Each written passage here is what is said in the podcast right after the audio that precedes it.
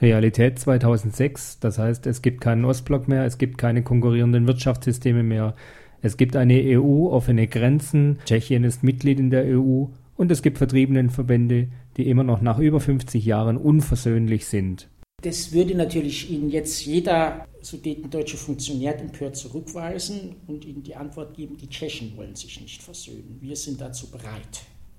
Das wäre die, die erste Antwort. Man ist auf Seiten der sudetendeutschen organisierten sudetendeutschen Landsmannschaft, so, so muss man es ja nennen. Es sind äh, Hunderttausende äh, von Menschen, die damit überhaupt nichts mehr zu tun haben, die ihre Kontakte in die Tschechische Republik äh, pflegen. Also davor möchte ich auch noch mal wirklich plädieren, jetzt dieser organisierten Truppe sudetendeutsche Landsmannschaft hier immer das Alleinvertretungsanspruch äh, äh, für sozusagen sudetendeutsche Belange oder Gott behüt für deutsch-tschechische äh, Beziehungen zu übertragen, diesen Anspruch äh, äh, da zu wirken. Das war eine politische, eine politische Entscheidung. Man muss dazu wissen, die sudetendeutsche Landsmannschaft hat keines der zwischen der Bundesrepublik Deutschland und der Tschechoslowakei beziehungsweise dem Rechtsnachfolger der Tschechoslowakei, der Tschechischen Republik, geschlossenen völkerrechtlichen Abkommen bis heute anerkannt. Völkerrechtliche Abkommen sind die Verträge von, 1900, von 1970 und die beiden deutsch-tschechischen Nachbarschaftsabkommen und Erklärungen aus den 90er äh, Jahren, die die gegenseitigen Beziehungen regeln, die ein Verhältnis guter Nachbarschaft festschreiben und die natürlich festschreiben, dass die Grenzen unantastbar und garantiert sind. Also dass diese Verträge sind nicht anerkannt. Das ist also wichtig, sich das immer vor Augen zu führen. Der zweite Punkt ist das Modell, ich sage es mal so, das klassisch-revanchistische Modell der Grenzrevision. Also die Bundeswehr marschiert wieder in die Grenzgebiete ein. Das hat sich historisch erledigt. Es geht momentan darum, auf Seiten der sudetendeutschen Landsmannschaft quasi als staatsrechtlicher Akteur anerkannt zu werden, der die Federführung in den deutsch-tschechischen Beziehungen oder zumindest ein erhebliches Mitspracherecht erhält. Hebel ist die, das war ein längerer Nachkriegsprozess, wo sich die von den sudetendeutschen Funktionären äh, äh, gesteuerte Bund der Heimatvertriebenen und Entrechteten, das war die wesentliche Organisation der sudetendeutschen Landsmannschaft, sozusagen der parlamentarische Arm in Bayern 1962, 63 aufgelöst hat und zum Bestandteil der CSU wurde. Das heißt, man hat den Funktionärskörper überführt und auch die Anhängerschaft, die immerhin damals auch noch 10 Prozent betrug, und hat damit wesentlich dazu beigetragen, die hegemoniale Stellung der CSU in Bayern äh, zu festigen. Das hat wie alles in der Politik seinen Preis gehabt. Also, was hat man dafür bekommen? Zunächst die sogenannte Patenschaftserklärung des Landes Bayerns für die sudetendeutsche Landsmannschaft. Das heißt, in einem, einer furchtbaren Schmierenkomödie hat man im Bayerischen Landtag eine Urkunde übereignet und die sudetendeutsche Volksgruppe zum vierten bayerischen Stamm ernannt. Folklore? Jein, weil das hat bedeutet, dass der Funktionärskader der sudetendeutschen Landsmannschaft in der CSU bis heute einflussreiche Positionen innehat. Man kann sie etwa vergleichen wie eine starke Arbeitsgemeinschaft in der CSU und äh, hat natürlich zunächst eine finanzielle Alimentierung.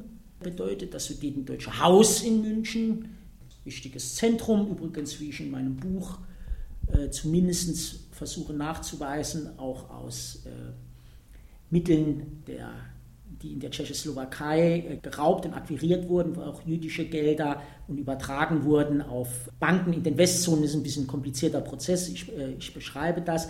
Also es ist eine ominöse Stiftungsgründung, äh, die auch mal ein Untersuchungsausschuss wert wäre, sich das im Einzelnen anzugucken, diese Vorgänge Mitte der 70er Jahre, die zum Gründung der Sudetendeutschen Stiftung und der Übertragung von 10 Millionen D-Mark aus Auslandsguthaben ehemaliger Reichsbanken im sogenannten Protektorat geführt haben, was ich aber mit letzter Sicherheit nicht behaupten kann, weil wir da letztendlich die, die letzten Beweise äh, für Frieden. Gut, also diese Alimentierung, eine wunderbare Geschichte, als übrigens als einzige Organisation der deutschen Vertriebenen, die diese äh, staatliche äh, Daueralimentierung erhält.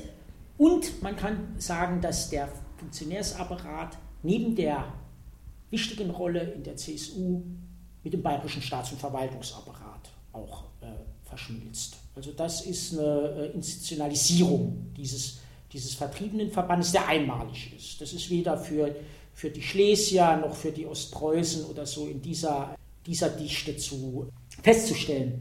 Und natürlich politisch bedeutet es eine fast ausschließliche Vollmacht, die, die deutsch-tschechischen Beziehungen zumindest in Bayern äh, zu definieren. Das ist nicht unwichtig, weil Bayern ist einer der größten Wirtschaftspartner mit der tschechischen äh, Republik und Bayern hat natürlich als unionsregiertes, als CSU-Land Einfluss in der Union und hat dementsprechend auch als Land die Verträge mit der Tschechischen Republik im Bundesrat als einziges abgelehnt. Das muss man sich vor Augen halten.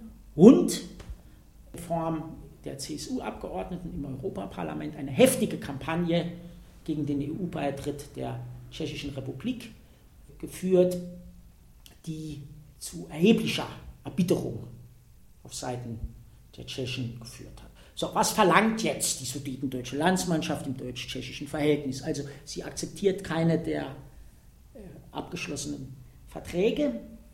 Sie will, und das wird von der bayerischen Staatsregierung auch betont, als direkter Verhandlungspartner mit den Tschechen anerkannt werden. Also eine Organisation, die durch nichts legitimiert ist, außer ihrer Anerkennung in den 60er Jahren, verlangt sozusagen eine Nebenaußenpolitik führen zu können. Was mit den Tschechen verhandelt werden soll, ist relativ unklar. Es ist natürlich immer wiederum die Frage der sogenannten Beneš-Dekrete, also sprich, äh, was man darunter bei der Landsmannschaft versteht. Man meint damit äh, die Dekrete, die die Enteignung und Ausweisung der Deutschen 1945 regeln. In Wirklichkeit sind diese Beneš-Dekrete seit 1940, wird das Dekret Nummer 1 äh, verabschiedet. Es sind über 160, die vor allen Dingen die Tätigkeit der tschechoslowakischen Exilregierung regeln, die übrigens bis heute von der sudetendeutschen Landsmannschaft und in ihrem historischen Bewusstsein wird die tschechoslowakische Exilregierung in London, die als alliierte kriegsführende Macht anerkannt war, als privat betrachtet, als illegitim. Man, das, sind, das wird nie in Reden und offiziell gesagt, man kann es in den Publikationen nachlegen. Also, Akteur der Außenpolitik gestärkt durch Bayern, direkte Verhandlungen mit der tschechischen Regierung, in der Regel äh, wird es wohl um Entschädigungsforderungen gehen, die, also diesen Topf wieder aufzumachen, in irgendeiner Art und Weise von den Tschechen Geld zu erhalten. Also das ist, denke ich, immer eine einfache Triebkraft, die kann man auch, auch einfach verstehen. Das wird natürlich äh, dementiert. Aber das ruft eine große Verunsicherung bei den Tschechen hervor. Weniger, dass es diese Forderungen gibt, sondern dadurch, dass es Bayern mitträgt. Und es hat zur Folge, weil die Tschechen es ablehnen, die Sudetendeutsche Landsmannschaft als Organisation offiziell zu akzeptieren, dass Stoiber die Tschechische Republik nicht besucht. Das ist, muss man sich vorstellen, es ist der wichtigste Nachbar von Bayern, das ist der EU-Partner, der bayerische Ministerpräsident besucht Tschechien nicht, weil er keine Berufsvertriebene der Landsmannschaft mitnehmen kann in seiner Delegation. Das ist, finde ich, also eine veritable Bekundung von Nicht-Versöhnungs- Gut, nun ist halt Stoiber ein Taktiker, er sieht es in 50.000 Leute immer noch auf dem Sudetendeutschen Tag, was das jetzt in Wählerstimmen bedeutet, weiß ich nicht, oder ob auch alle Leute so denken, ist mir ist eher fraglich für mich. In der Verbandsstruktur der vertriebenen Verbände haben frühere hochrangige Nazis Unterschlupf gefunden. Das ist aber keine neue Erkenntnis. Das Braunbuch der DDR von 1960 hat bereits die Namen genannt. Ja, das, das DDR-Braunbuch, wie, wie ich finde, eine der bleibenden Errungenschaften des Sozialismus auf deutschem Boden. ein äh, nach wie vor äh, äh Fundgrube und gegen äh, Legendenbildungen und Schönrederei. Äh, da gibt es, denke ich, sehr wenig, was sich dabei als falsch herausgestellt hat. Man konnte es halt pauschal, es ist halt kalter Krieg, was äh, von drüben kommt, ist vergiftet. Trotzdem hat es vielfältige Wirkungen gehabt, weil doch einige der Herren zu viel Blut an den Händen hatten, als dass sie äh, selbst in dem, in dem Klima der, der, der 60er Jahre zu halten gewesen seien. Etwa bei den Juristen, äh, die dann doch scharf verfolgt wurden hier in Westdeutschland. Das heißt, man hat sie in die Pension geschickt. Aber immerhin, das äh, sind die, waren die Folgen des, des Braunbuchs. Es gibt da ähm, sehr viel auch noch über die äh, deutschen Vertriebenenverbände äh, zu lesen, wie aber überhaupt, es, um das jetzt auch aus der, aus der Kalten Kriegsproblematik und DDR wegzunehmen, ist immer ein Anliegen, ich nenne es einfach mal etwas pathetisch, der Demokraten in der Bundesrepublik halt war, gegen alte Nazis in jeder gesellschaftlichen Stellung sich einfach zu wehren. Meistens ohne Erfolg, weil man konnte dieses Denunziationsmuster, das sind Kommunisten, ein tragender Vorwurf, was man sich heute kaum mehr vorstellen kann, dieses Klima, in dem man halt einfach sagt, das ist kommunistisch gesteuert und Ende. Nichtsdestotrotz, äh, denke ich, habe ich im Buch eine Geschichte nochmal verarbeitet, die ich als Serie bei Konkret geschrieben hatte über ein Jahr. Und zwar ist das die Analyse des persönlichen Werdegangs der Unterzeichner der Charta der deutschen Heimatvertriebenen. Wie man weiß, ist das, das eines der Schlüsseldokumente der deutschen Vertriebenenverbände, ein heuchlerischer Text, in dem man, den man 1950 in Stuttgart verabschiedet hat, in dem die deutschen Vertriebenenverbände großzügig auf Rache und Vergeltung an den Alliierten verzichten, in der verklausuliert äh, Forderungen nach Rückkehr in die Heimat aufgestellt werden. Ein vollkommen überschätzter äh, Text in einer verquasten Sprache, der alles enthält, nur keine Einsicht, keine Selbsterkenntnis und keine Entschuldigung. Und ich habe mir diese 30 Unterzeichner angeguckt, habe etliche in konkret porträtiert und mache jetzt nochmal 15 im Buch, die ich also vorstelle. Es sind die verschiedensten Biografien vom, äh, von, von Görings Staatssekretär bis hin zu SS-Kadern, SD-Funktionären, also die gesamte Vielfalt des nationalsozialistischen Verfolgungsmacht- und Vernichtungsapparates ist in diesen 15 Personen repräsentiert, die jetzt wieder vom, am 2. September, am Tag der Heimat, wieder geehrt wurden, die man in der Ausstellung des Museums für deutsche Geschichte, Flucht, Vertreibung, Integration nochmal würdigt, ohne ein einziges Wort zu sagen, dass es sich bei diesen Leuten, die diese Charta der Heimatvertriebenen unterzeichnet hat, einfach um hochrangige Nazi-Verbrecher handelt. Und ich halte es für einen Skandal, dass in der Ausstellung Flucht, Vertreibung, Integration die momentan auch äh, in Berlin zu sehen ist. Es ist nicht die Ausstellung des BDV. Wir haben momentan eine Hochkonjunktur äh, an Ausstellungen, die sich mit Flucht und Vertreibung beschäftigen. Also diese Ausstellung, die offiziell im Museum, die offiziell vom Museum für Deutsche Geschichte konzipiert wurde, unter der Ägide sozusagen fast der, der, der Bundesregierung, dass in dieser Ausstellung hochrangige Nazi-Verbrecher in einer eigenen Abteilung als Unterzeichner der Charta der deutschen Heimatvertriebenen geehrt werden. Es ist, äh, denke ich, einfach ein gutes, äh, gutes äh, simples Material, was man in Debatten einfach äh, vorstellen kann. Es würde genügen, diese Namen auf dem Flugblatt mit Funktionen und Werdegang abzudrücken und vor jeder Veranstaltung zu verteilen, die äh, sich der Ehrung der Charta der deutschen Heimat Vertriebenen widmet. Beschäftigt man sich etwas näher mit den vertriebenen Verbänden, merkt man schnell, dass die Sprache unglaublich hasserfüllt ist. Es drängt einem der Eindruck auf, dass es dafür vielleicht eine bestimmte pathologische Struktur gibt in den Köpfen dieser Menschen. Es ist eine, eine deutsche Pathologie. Das heißt, man geriert sich als Opfer. Man hat nicht, nicht das Geringste getan in der Erzählung, in der historischen Erzählung.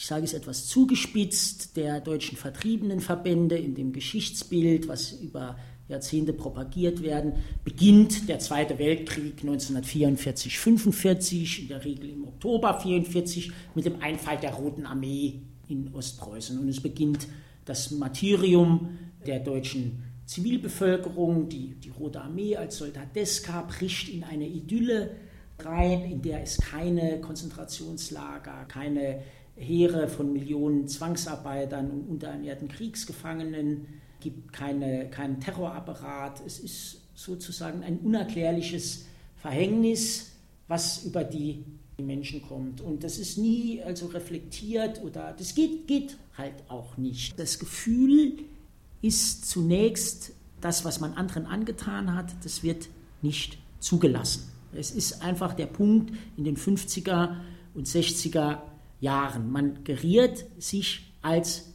Gemeinschaft, die sich zu verteidigen hat gegenüber Vorwürfen und Forderungen. Man entdeckt sehr schnell, dass man im Prinzip eine Opfergemeinschaft ist. Man ist vertrieben, man ist Opfer der alliierten Fliegerbomber, man ist Opfer der Entnazifizierung, man ist, äh, man ist Opfer der Demontagen und schon sehr schnell natürlich die Forderungen der Juden auf äh, Wiedergutmachung, die von zwei Dritteln bis weit in die 50er Jahre und noch zwei Drittel in Meinungsumfragen, man kann die Bundeswehr also ab, abgelehnt wird. Also man, es gibt kein Bewusstsein darüber, was man als Nation an Verbrechen, ja, an Menschheitsverbrechen veranstaltet hat, dass, das, dass man das Regime gestützt hat, dass Hitler der populärste Staatsmann der deutschen Geschichte gewesen ist, der 1940, sage ich immer, nach dem Sieg über Frankreich ohne jedes Problem freie Wahlen in Deutschland mit einem Traumergebnis äh, gewonnen hätte. Äh, das ist der Punkt, der gesamtgesellschaftlich herrscht und wo ich halt denke, dass ohne die Anwesenheit der alliierten Truppen die Demokratie, äh, das, das, sagen wir, das Skelett der Demokratie äh, gefährdet gewesen wäre. Weil selbst ist man ja äh, nicht in der Lage, irgendetwas zu tun gegen das Wiedererstarken der Nazis. Im Gegenteil, die Forderung nach Generalamnestie ist vollkommen populär. Im Deutschen Bundestag wird sie ständig aufgestellt.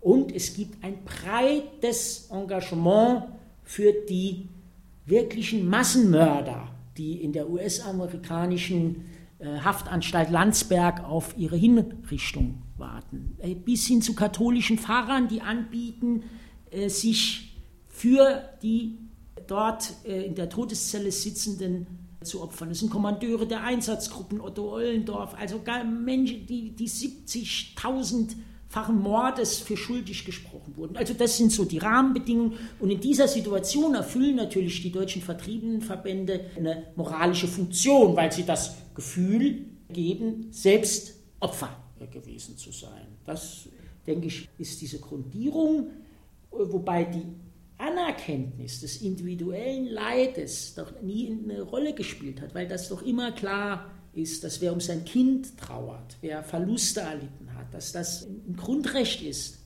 das zu betrauern und, und zu beklagen. Aber es hat eine politische Funktion übernommen, in der man sozusagen die Speerspitze des deutschen Opferkollektivs äh, dargestellt hat. Das hat sich ein bisschen gewandelt, in den, gerade in den 90er Jahren. Also diese, dieses Opferkollektiv, Sprecher sind ne, das ist der BDV, der Bund der Vertriebenen, gewinnt neue Aufmerksamkeit dadurch, dass man unter dem Begriff äh, ethnische Säuberung, Vertreibung auf einmal auch das Geschehen fassen will der Jahre 44, 45. Es ist jetzt bis heute, wenn man so will, eine Debatte im Gange über die Deutung des Zweiten Weltkriegs. Und wenn man die Position nochmal, die sich gegenüberstehen, die man relativ rein formulieren kann, das nochmal darstellt, muss man sagen, es gibt A, die Position des Bundes der Vertriebenen, unterstützt von den publizistischen Hilfstruppen, etwa in der FAZ, die eine Deutung durchsetzen will, die da heißt, Flucht und Vertreibung sind eingebettet in ein 20. Jahrhundert, das diese Erscheinungen in Form seiner Totalitarismen, Stalinismus, Nationalsozialismus zur Form der Konfliktregelung hervorgebracht hat. Also sprich, es ist das Jahrhundert ist verantwortlich. Es beginnt mit den Balkankriegen, über den griechisch-türkischen Bevölkerungsaustausch, über den Völkermord an den Armeniern bis hin zu der Vertreibung der Juden, wie man jetzt versucht in Berlin in der neuen Ausstellung des BDVs den Vernichtungsprozess umzudeuten, bis hin zum zypriotisch-griechischen Konflikt, zum Balkan. Also überall wird lustig vertrieben, wird von totalitären äh, Regimes die Vertreibung benutzt gegen Opposition, um Homogenität und so weiter herzustellen. Das ist die eine Deutung, sprich es ist eine Kette, die Weltgeschichte ist das Weltgericht, eine Kette von Verhängnis. Die andere Deutung sagt ganz einfach, das schlimmste Verbrechen des 20. Jahrhunderts ist der von Deutschland und der deutschen Nation begonnene und geführte Vernichtungskrieg, letztendlich mit dem Ziel zur Eroberung der Welt und der Völkermord am jüdischen Volk.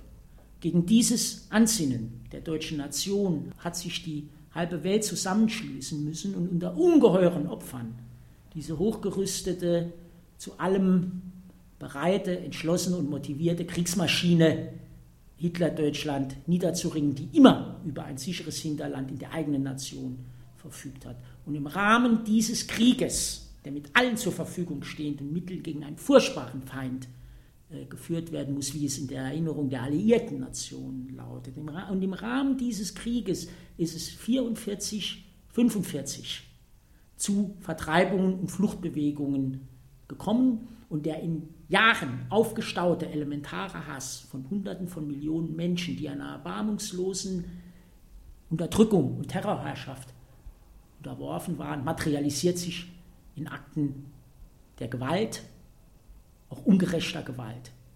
Aber Ursache und Wirkung sind klar definiert.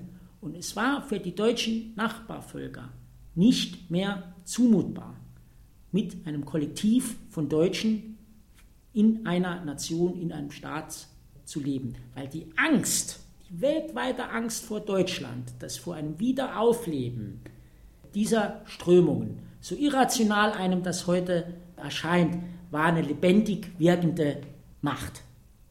Das sind die zwei Interpretationen, wo es sehr viel um deutsches Selbstdefinition und um deutsches Geschichtsbild geht. Und so denke ich, auch wenn das jetzt etwas verknappt ist, das ist die Alternative, äh, wie man halt Geschichte sehen will. Das kann Gott sei Dank keiner vorschreiben.